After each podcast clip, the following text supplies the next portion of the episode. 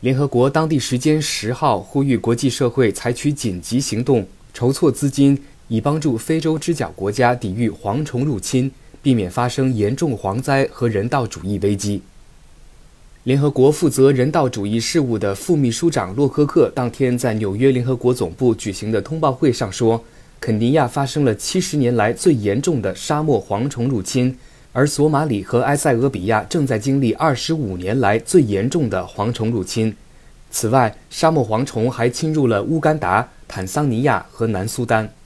洛科克，There are thirteen million people. 在受影响的埃塞俄比亚、肯尼亚和索马里，有三千万人严重缺乏粮食保障。这些人中有一千万人生活在遭受蝗灾的地区。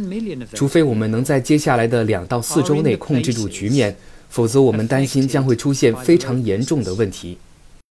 洛科克呼吁有关国家、国际社会、捐助者立即开始行动，否则我们很可能面临一场灾难。此外，联合国粮食及农业组织（粮农组织）日前发起一项七千六百万美元的筹款计划，希望借助国际社会力量帮助非洲之角地区抵御蝗虫肆虐。